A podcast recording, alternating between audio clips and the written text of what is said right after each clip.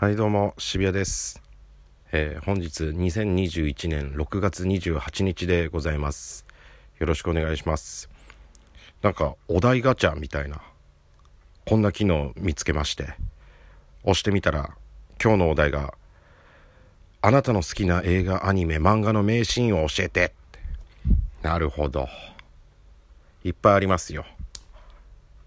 僕はですね映画で言うと「トイ・ストーリー3」ですね「トイ・ストーリー3」のこれでもシーン名シーンを教えてってネタバレとかはいいのか。もう3結構前だもんね。まあネタバレというかあれだ。ああのシーンがいいです。あのーみんなメンバーみんな メンバーって。そのおもちゃトイたちがあのゴミゴミ捨て場のあの焼却炉焼焼却炉っていうんですか？あの燃やすところ。あそこに行っちゃうとい落ちる途中みたいな。ゴミのレーンみたいなのに乗ってこの焼却炉に行く時にみんながもう腹くくって手つなぐところ。あそこがたまりません。でも腹くくって最後みんなで目つぶって目つぶったのは目つぶったかは覚えてないですけど正直。僕が今目つぶりました。あの手つないでみんなで最後は一緒だよみたいな感じのことなんでしょうね。腹くくって手つなぐんだけど結局あのリトルグリーンメンがあの UFO キャッチャーの要領で助けてくれるみたいな。あれこれ33だよな。うん。あれがいいっすね。あそこ最高。何度見ても泣ける。むっちゃ泣くんすよ僕。めちゃめちゃ泣くんすよ。何回見ても泣けますね。あと「ワンピース。ワンピースのえっ、とナミの村。ココヤシ村での回想シーンでベルメールさん義理の母になるんですかね。ベルメールさんがあのなんかあのまああいつですよ。アーロンがアーロンアーロンたちが来た時に大人大人10万ベリー子供5万ベリー毎月払ったら OK みたいな。払えないやつはもうドボンだみたいな。なった時にお金ないですからベルメール。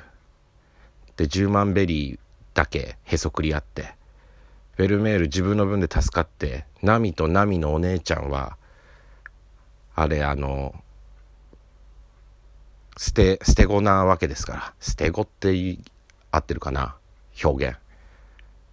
連れ子連れ子というか引き取った子。こんな喋り下手。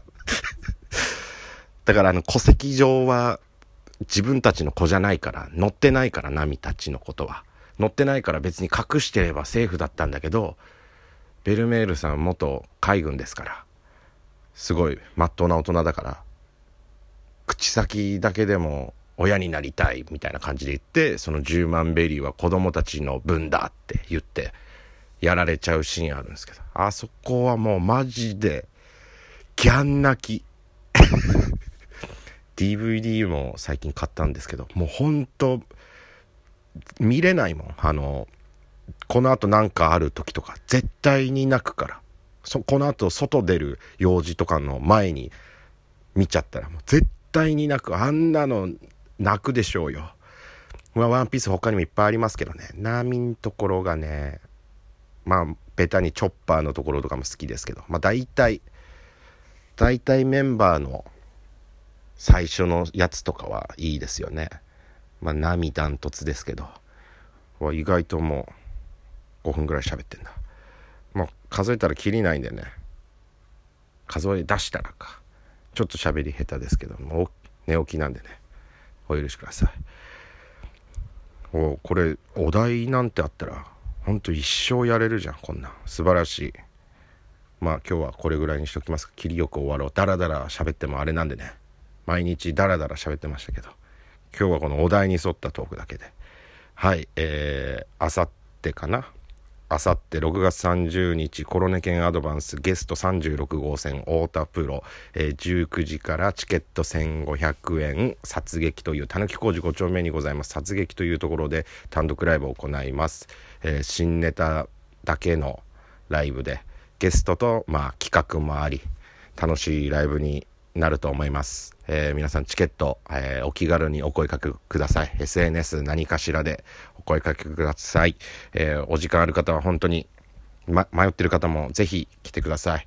えもう行くってなってる人は、え再度一緒に行ってくれる友達とかいないか探してね、さらに、え広めていただけるとこれ幸いでございます。よろしくお願いします。ではまた明日お会いしましょう。おやすみなさい。